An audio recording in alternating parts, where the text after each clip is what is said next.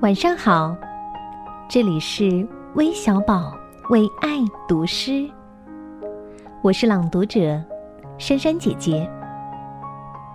今天为你读的是顾城的作品《门前》。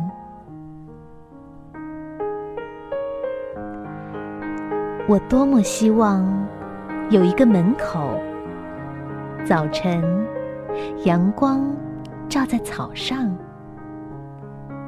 我们站着，扶着自己的门扇。门很低，但太阳是明亮的。草在结它的种子，风在摇它的叶子。我们站着，不说话，就十分美好。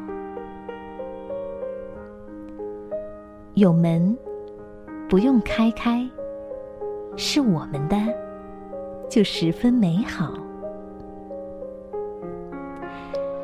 早晨，黑夜还要流浪，我们把六弦琴交给他，我们不走了。我们需要土地，需要永不毁灭的土地。我们要乘着它度过一生。